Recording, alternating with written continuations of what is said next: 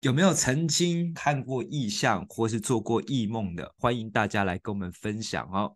异象英文翻译叫 vision，意思比较偏向心中所想象的那个愿景。然而呢，在原文当中的意思更偏向于叫做 sight，视像，就是在你脑海中浮现的画面，或是在你现实环境中所呈现出来的景象。这两个最大的不同是，有些教会会教导你说，你要有 vision，你要有你的梦想，有你的愿景，朝着你的梦想愿景向神祷告，神就会引导你一步一步实现。这个不能说它不对，只是说它会把意象局限在某一个你心里所想的东西，但意象往往它是超过你的心思意念，超越你所求所想，甚至有的时候是眼睛未曾看见的画面，这叫意象。那异梦是什么呢？在这边不想做太大的区分，简单的说，意象是你清醒的时候，脑海中或是你周边环境出现的景象。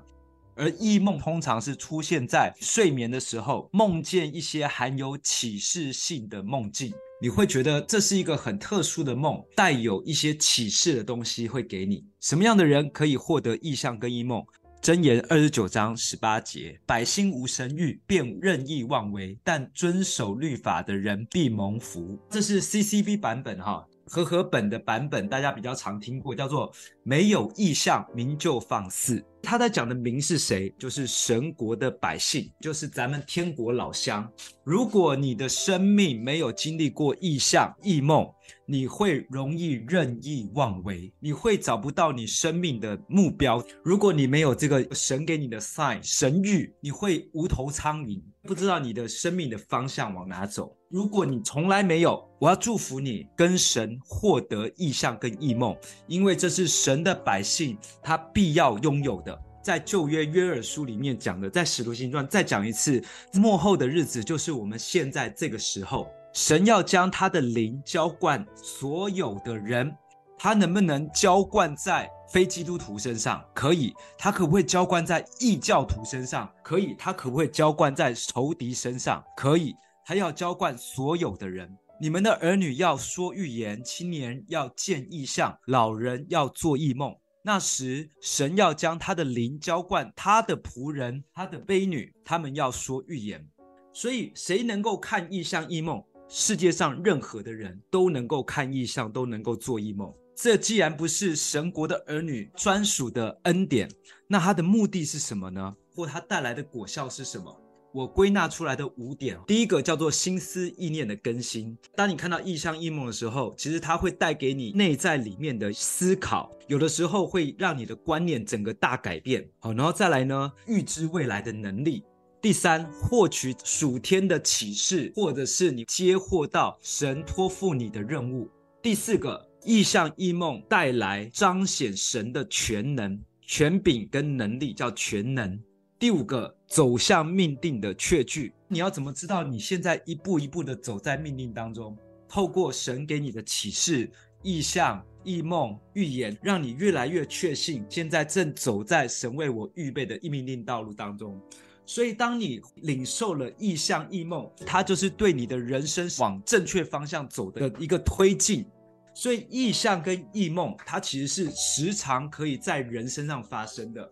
神就在你的路径当中一点一点放下线索，跟着这线索慢慢慢慢走到了正确方向，就好像是童话故事有糖果屋，小男孩走到森林里面，一直在捡糖果，顺着这个糖果一直捡捡，就走进糖果屋里面了。神就是透过这些你生活当中大小事的点点滴滴，引导你走到命定当中。意象跟异梦就是引导你的确据。回到圣经当中，圣经这本书成书总共花了一千六百年，从摩西开始解创世纪，整个故事的脉络都是透过神的启示、神的带领，一点一点的来完成。所以这个世界本身它就是需要神启示来推动进程。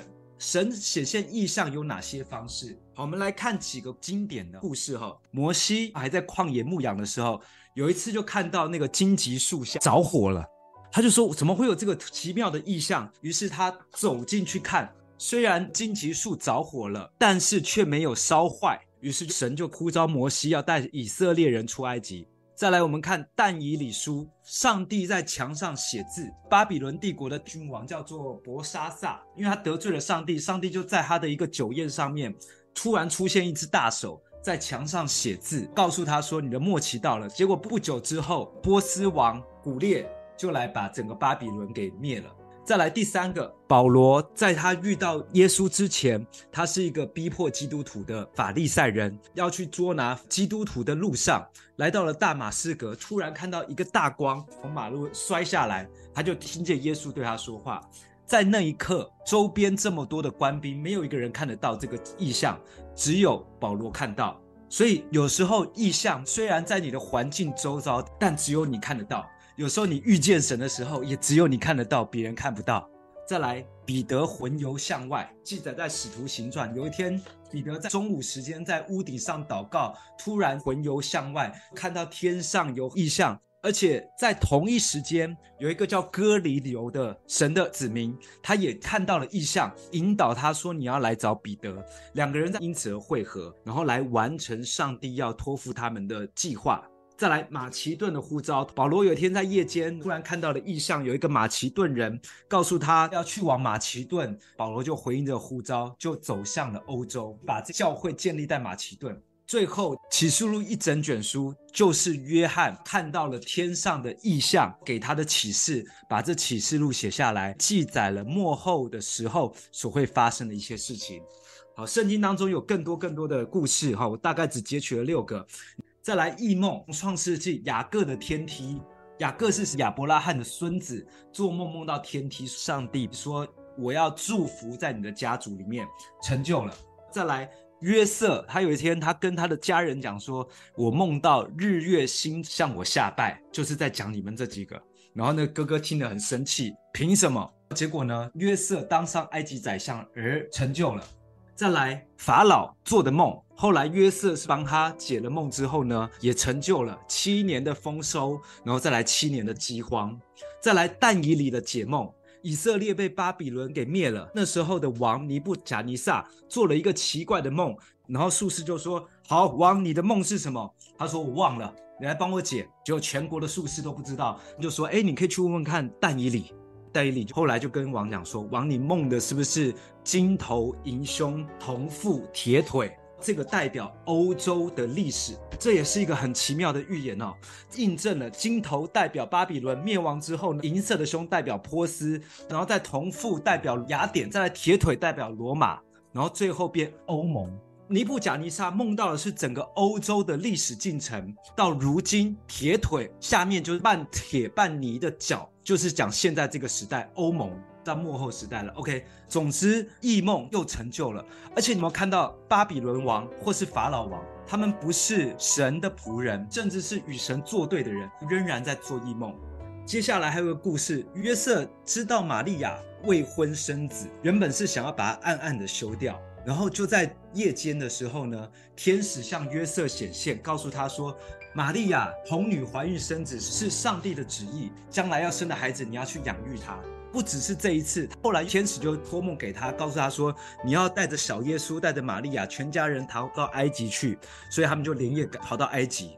最后一个，比拉多的妻子，比拉多是把耶稣定罪的官长。